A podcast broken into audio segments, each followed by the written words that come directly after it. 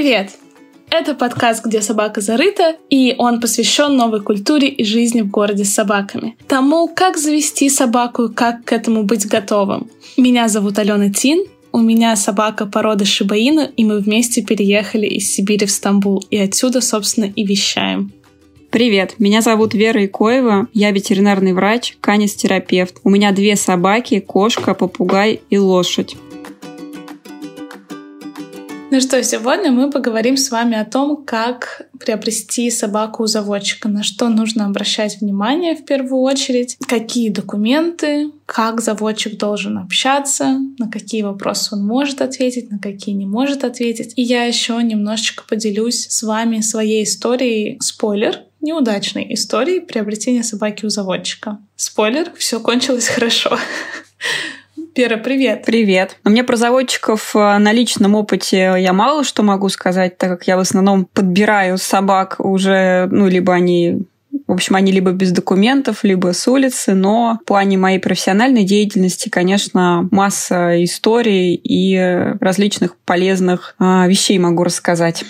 Я считаю, что нужно вначале разобраться в понятийном аппарате. Кто такой заводчик, у кого нужно покупать собак действительно, потому что я на своем примере, как человек, который купил собаку заводчика, я искала объявление на Авито, там куча людей продавали собак, и я даже не задумывалась о том, что есть разница между просто людьми, которые продают собак, и есть еще прям заводчики-заводчики. Вер, я думаю, что тут тебе правильно, мне кажется, как профессионалу прокомментировать реально нюансы, отличия, например, когда собаку продают без документов или с документами, кто такой заводчик и кто вот те самые обычные люди, которые просто продают собак. Ну, заводчик а, — это человек, у которого есть есть, э, который зарегистрирован в Российской кинологической федерации, да, то есть он это делает, ну, не совместно, но через кинологическую федерацию. У него зарегистрированный питомник, у него зарегистрированные собаки, да, то есть у него, то есть это является гарантом генетики, ну и плюс ответственность э, конкретного заводчика, да, и опять же очень часто люди путают, мы уже об этом говорили в предыдущем выпуске, приют и питомник. Приют – это место временного содержания животных без хозяев, а питомник – это место, где рождаются щенки породистые, да, где разводят собак. Вот. То есть а, заводчик – это человек, который именно имеет документы и делает это вместе с ними. И, соответственно, он, когда продает щенка, он тоже дает на них документы. Там мы сейчас их перечислим. И в том числе это в будущем вы получите родословную собаки, да, то есть документ, где будет подтверждена линия и именно генетика ну, слушай, конкретной собаки. Прости, что перебила, у меня просто сразу такой вопрос. Я опять же вспоминаю себя несколько лет назад. Я помню, что тогда, в особенности тогда, было, что Зачем нужны документы? Собака без документов стоит дешевле. Зачем вот так вот заморачиваться? Вот эти все бумажки про родословную, неродословную. Мне это все нафиг не надо. Я просто хочу купить собаку. Это действительно играет большую значимость? Или можно где-то не обращать на это внимание? То есть вот, может быть, тут твой совет больше — ну, про... я считаю, что если вот вы конкретно, там, слушатели, да, хотите породистую собаку, я за то, чтобы брать собаку с документами, и, и да, она будет стоить гораздо дороже. Но в этом во всем а, есть куча нюансов положительных, да, то есть если правильно выбрать а, и питомник, и конкретно, да, именно понимать, какую собаку вы хотите. Именно я про то, что собаки и в одной породе, они, ну, могут отличаться там внешне и характером.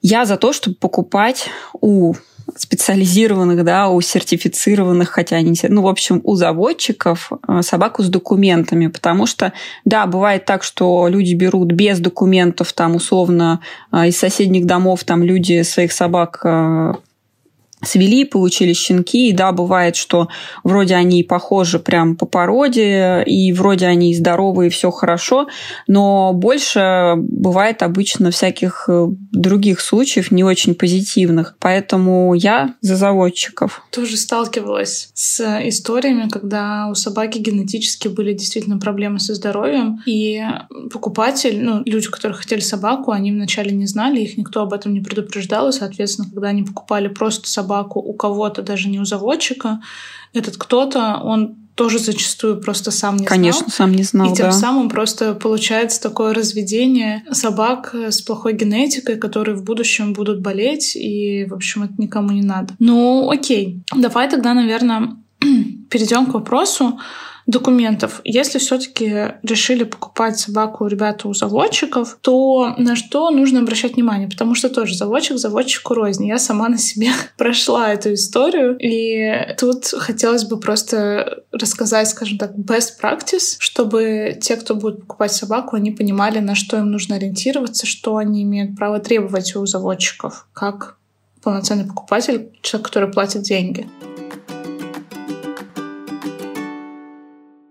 Ну, то есть сначала нужно удостовериться, ну, что питомник зарегистрирован, да, то, то о чем я говорила. А, то есть есть питомник, есть собаки. Соответственно, дальше они в любом случае должны дать а, договор купли-продажи. И это очень важно, да, договор, потому что в нем будет стоимость описана, и бывают еще разные в жизни ситуации, когда потом а, эта стоимость, она, ну, может вам понадобиться, да, в каких-то спорных ситуациях, потому что вот у меня, например, собаки без договоров, там, без всего, и их стоимость, она как бы, ну, не оценивается никак, да, понятно, для меня они бесценны, но в каком-то юридическом моменте у них нет цены никакой, а здесь она есть. Соответственно, договор нужен, щенячья карточка в двух экземплярах с печатями и все документы, которые... Что такое щенячья карточка? Ну, то есть это дает питомник а, карточку, с которой написано вот, вот это такой щенок, у него такая мазь, такая дата рождения, какие-то основные моменты. И в дальнейшем а, вы будете с другими документами и щенячьей карточкой подавать а, документы, чтобы оформить родословную. Когда щенку исполнится полгода, можно уже получить окончательный документ вот о происхождении.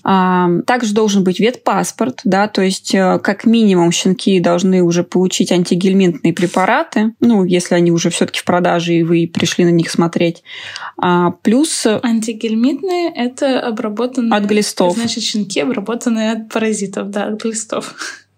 Переводим на человеческий язык сложные слова. Да, то есть должен быть ветпаспорт, возможно, уже будет первая прививка. И это очень хорошо. Конечно, я ну, очень рекомендую всегда, чтобы уже собаки, ну, была хотя бы первая прививка, потому что это минимизирует риск. Но все-таки до второй прививки нужно иметь в виду, что на улицу нельзя будет выходить высокий риск, что собака ну, заразится инфекцией. Если мы говорим про первую и вторую прививку, тут такой оф-топ. Собакам ставятся две прививки в возрасте, тут, Вер, меня поправь, двух месяцев и плюс-минус четырех месяцев. Ну, два месяца, да, и разные вакцины, разные инструкции, схемы там, и далее 3-6 месяцев. Но в основном это в два месяца и через три недели месяц вторая прививка. И далее уже в год, а потом ежегодно. Да, и получается, что после второй прививки, которая делается три там, месяца плюс-минус, есть еще карантин в течение там тоже трех недель. Двух недель. Двух недель. Да. А, в течение этого времени, соответственно, с щенком гулять нельзя. Вера, как ты считаешь, в каком возрасте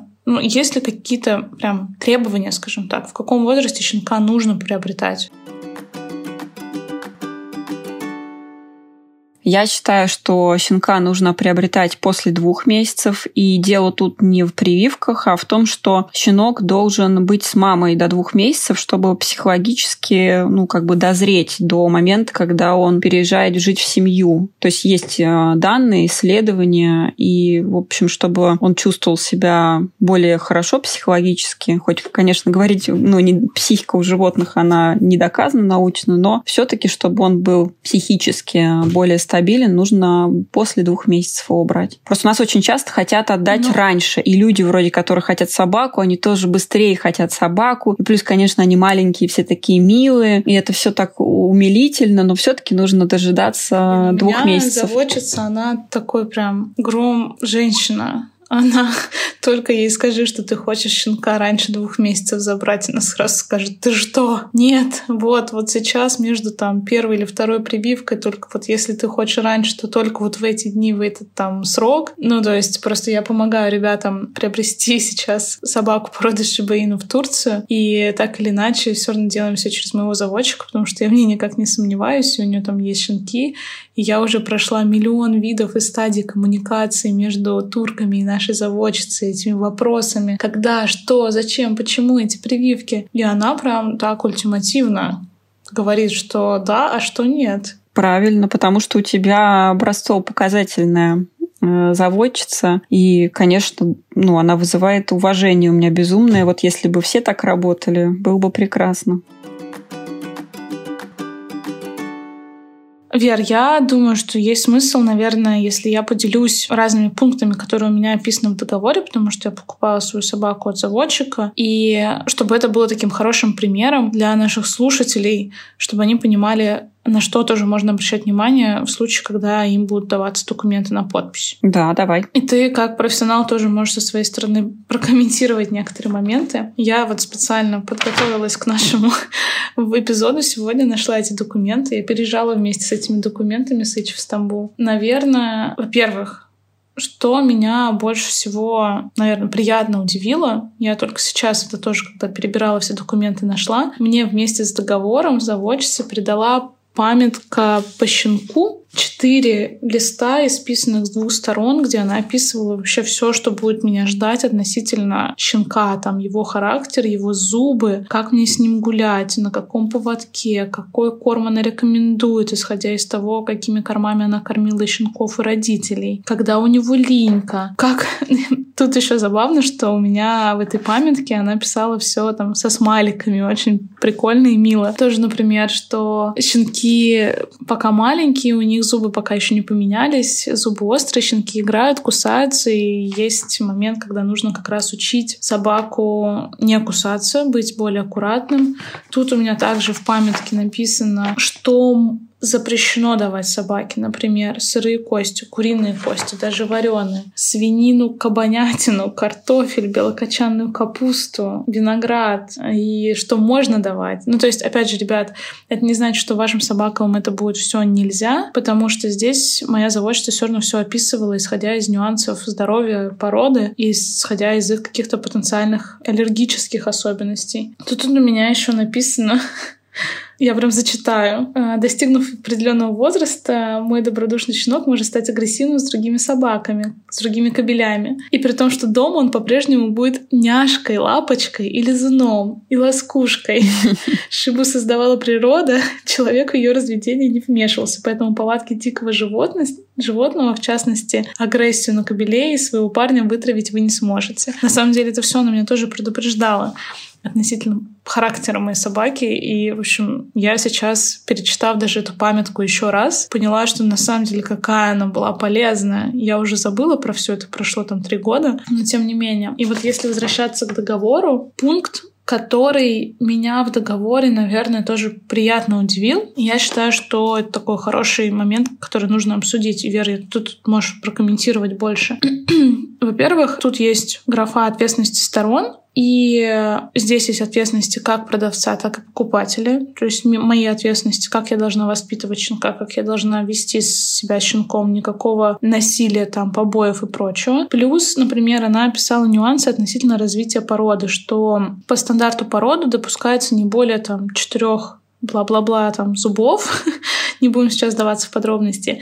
И если вдруг произошло по-другому, то заводчик в соответствии с выбором меня, покупателя, обязуется мне возместить либо 100% стоимости щенка и забрать у меня этого щенка, либо возместить 30% от стоимости щенка и оставить этого щенка у меня, либо полностью поменять щенка, и, соответственно, это все обсуждается там двумя сторонами, и у нас тут и подпись, реквизиты, все данные щенка, ой, щенка, господи, заводчика, мои данные, все это подписано в нескольких экземплярах. Скажи, Вер, по твоему опыту, насколько насколько распространенный такой формат э, договоров с описанием таких деталей. Но это бывает не часто к сожалению, да, и, конечно, это говорит только о том, что а, заводчица, ну, сильно уверена в своей генетике, да, в своих собаках, потому что, понимаете, если бы а, какие-то патологии случались бы часто, конечно, она бы такого не написала, ну, потому что она будет всем возвращать вот это все компенсации делать, конечно, нет. Поэтому, конечно, такие пункты вызывают доверие, уважение, и а, внимательно читайте договор, который вам предлагают, и вы, ну, должны знать, что в вашем, а, ваше право это вносить какие-то поправки, да, договор это же, ну, договор между двумя сторонами, сторонами, поэтому да, можно вносить э, любые поправки, поэтому если вам не нравится договор или он слишком какой-то примитивный, вы можете просить ну, или предоставить свой вариант договора. То есть все как и в любой другой сфере, где составляется договор. Здесь, конечно, ну, это безумно просто радует, что человек знает, о чем говорит, и понимаете, что зубы, которые, да, там зубная схема, ну, как они выросли, не выросли. Это не, не какая-то глобальная проблема, казалось бы, но и тут она сильно на это обращает внимание. Поэтому, но это имеется в виду, потому что в знает плане выставок... Породы, да, и здесь... особенность породы в плане выставок это будет, конечно, все по-другому. Поэтому и все это прописано. Но просто я хочу сказать сразу, что существует много генетических патологий серьезных, как, например, дисплазия. Это патологии, когда под неправильным углом в тазобедренном суставе расположена бедренная кость, и это вызывает ну, большие проблемы. То есть это требует а, операционного лечения и реабилитации. Ну, опорно-двигательные. Да, да, то есть и еще еще много-много разных генетических э, патологий. Вот, поэтому нужно обращать внимание и какие-то моменты прописывать в договоре. Хорошо, вот скажи тогда, если мы плавно переходим на условно требования, то на что нужно обращать внимание при коммуникации с заводчиком? Какие такие основные яркие моменты, которые, мог, может быть, могут заставить задуматься? Да, ну, во-первых, это желание человека коммуницировать, да, желание привлечения сторонних специалистов и не его, как бы, ну, не его круга, а, например, вот я звоню, говорю, а я приеду с своим врачом, со своим кинологом там, с бабушкой приеду в конце концов. Это не должно вызывать э, вопросов никаких абсолютно. Если человек уверен, а, то выходит делегация, и приходите и смотрите. А плюс э, то, что э, человек открыто отвечает да, на все вопросы, и если какие-то есть вопросы там по здоровью, по документам, то тоже как бы не пугается все это обсудить и, и решить вопросы, в общем, всячески. Также, как это выглядит внешне, да, то есть я, конечно, за то, чтобы как бы конкретный заводчик занимался одной породой. А если вы приходите, а у него там дома условно пять пород, и как-то это вызывает вопрос, да, что человек, ну... Ну, ты говоришь про одну породу, условно, прям про конкретную породу, или все таки семейство может быть общее? А, ну, то есть, условно, если пример там шиба, пудель и мопс. Это стрёмно. а если шиба, якутская лайка и хаски, например? А, я не говорю, что плохо, а что нет. Просто это вызывает вопрос, и ну, нужно же понимать, что чем больше собак, тем больше на них нужно времени, средств, да, и, соответственно, это должно как-то, ну, хотя бы в ноль выходить. А когда у человека там много собак, условно говоря, то у меня это вызывает вопрос, потому что я знаю заводчиков, у них есть вот их там линия там, и, и все на этом. То есть вы обращаете внимание на, и, в принципе, вы можете задавать, ну, практически любые вопросы. Также вы смотрите, да, просите показать родителей э, собаки, да, насколько они, как они выглядят, насколько они дружелюбные, ну, если в этой породе да, возможно дружелюбие, да, потому что характер нужно понимать, конечно, вот родители, вот щенок, скорее всего, что дети наследуют характер. Ну, внешний вид, соответственно, вы можете там поспросить, как они кормят собак там. То есть все имеет значение. Вы сразу все видите когда приходите. И, конечно, на вопросы, которые вы задаете там по кормлению и ну там по, по разным обработкам, еще это мы просто говорим про ваше первое знакомство, должны быть, конечно, компетентные, вразумительные ответы, а не то, что там э, какие-то там, ну, как бывает, чем нам лучше кормить там натуральным кормом или сухим? Ну, натуральным или сухим там. Ну, то есть а у человека должна быть четкая позиция, потому что он, она должна основываться на каком-то опыте. Да, вот у меня как раз в памятке щенка написаны перечислены конкретные марки кормов. Они разные, это не один вид корма. И прописаны, которыми заводчица рекомендует кормить, и прописаны марки кормов, которыми она не рекомендует кормить, потому что состав, например, нашей породе не подходит. Да, это ее личный опыт и консультации ее ветеринарного врача. То есть а, это понятно, что это ее мнение, но это тоже вызывает уважение, так как человек э, ну, думает об этом, заботится и выдает тебе готовую информацию. Также ты говорил про памятку, конечно, это очень хорошо, потому что потом все мы лезем в интернет, да, по любому вопросу, а интернет это не, не супер источник, это я захотела, написала. Ну, и, да, либо тоже... И все захотели, написали. Доставать заводчику писать. Да, или писать, но, конечно, если человек заботится о своих собаках, ну, я имею в виду о своих э, собаках, которых он продает, конечно, он максимальное количество информации выдает, чтобы обезопасить э, ну, как-то и помочь всячески новым хозяевам. Я думаю, что мы, в принципе, обсудили такие самые важные моменты. То есть, если подвести итог относительно того, на что обращать внимание при покупке собаки у заводчика, я бы, наверное, выделила такие самые яркие моменты. Ты тут, может быть, Вер, меня еще поправишь в процессе. То есть, в первую очередь, заводчик — это человек, который зарегистрирован в РКФ, Российской кинологической федерации. Это не просто тот человек, который решил сделать щенков своей собаки. И если вдруг вы решили все-таки покупать собаку заводчика, то нужно будьте смелыми, открытыми и ни о чем не переживайте, просите все эти документы там посмотреть, изучить. Понятное дело, что вы там, может быть, не поймете каких-то моментов, но тем не менее наличие этих документов, оно уже играет большую роль. Плюс большое внимание требует все-таки места, котором живут собаки, в которых разводят собак. Много ли там пород разводят, частный это дом или квартира, в каких условиях они содержатся, потому что любые из этих нюансов, они могут повлиять в будущем и на психику собаки, и на здоровье собаки относительно там аллергии или проблем с желудком. И немаловажный момент, в каком возрасте все-таки брать щенка. Раньше, чем два месяца, брать щенка не рекомендуется, поскольку это еще тот возраст, в котором щенок не готов оторваться от титьки матери, как говорит моя заводчица. Тут, Вер, может быть, ты меня поправишь или добавишь что-то, я упустила или нет? Я думаю, что все так. И главное, а, лучше выбирать, смотреть, привлекать специалистов, которые у вас есть, да, опытных людей, а, и понимать, что лучше вы сейчас подумаете, взвесите все, оцените, съездите в несколько питомников там конкретной породы и примите уже решение. Ну, то есть я к тому, что нужно принимать его с холодной головой. Вот это главное, что я хочу посоветовать. И, конечно, привлекать а, специалистов. И лучше потратить, если у вас есть вопросы, да, время, деньги, там, исследования какие-то сделать, чем, ну, потом решать проблемы. Ну, вам все-таки потом еще жить с собакой примерно лет 15. Ну, на самом деле, я в завершении нашего эпизода э, хочу рассказать свой пример коротко. Не буду вдаваться в подробности.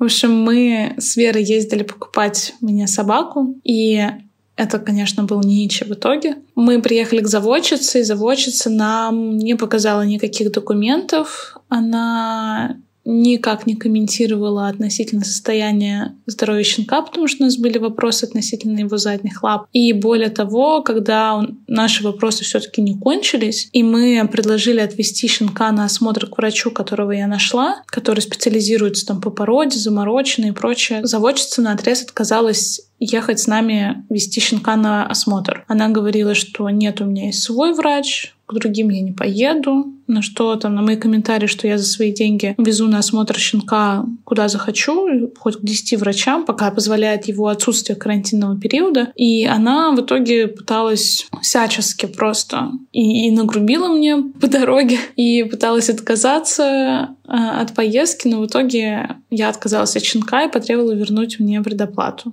Это тоже было сбоем, но тем не менее, то есть я на себе прожила такой момент, когда я подумала, что ну пофиг, мне щенок с документами не нужен. А пофиг, какой там щенок, неважно, я возьму. Но в общем, мы столкнулись в процессе покупки щенка уже с миллионом сложностей и поняли, что все-таки я как покупатель, который плачу немаленькую абсолютно сумму денег, я имею право получить ответы на все свои вопросы, без грубости в мою сторону. И это, наверное, самое важное. Потому что потом, когда мы уже в эту же ночь, после того, как я получила обратно предоплату за щенка того, я нашла заводчицу в итоге, у которой купила Ичи. И вот как говорила Вера, там, в середине эпизода, что реально моя заводчица ни о чем не парилась, когда я ей сказала, что я приеду с Верой, там, я приеду с ветеринаром, я приеду там проверить щенка, все, ну, пожалуйста, приезжай, смотри, все равно мне. Ну и, соответственно, мы приехали, посмотрели, сразу же я внесла деньги за щенка, сразу же подписали документ и получили вот такие прекрасные договора и памятки по щенку, где описано все было максимально детально. Наш эпизод про заводчиков подходит к концу. Мы очень надеемся, что эта информация вам поможет. Конечно, мы хотели бы обсудить а, больше нюансов и каких-то еще попутно историй, но это будет слишком... Да давай будем честны, мы можем говорить бесконечно. Наши да. подкасты будут по три часа, и нас просто будут люди ненавидеть. Да, то есть мы попытались сделать выжимку, но если у вас остались вопросы, а я думаю, что, конечно же, они всегда остаются, вы можете писать нам в соцсети, в описании есть наши аккаунты в Инстаграм. Мы очень рады, что вы с нами. До новых выпусков. До свидания. Всем пока-пока.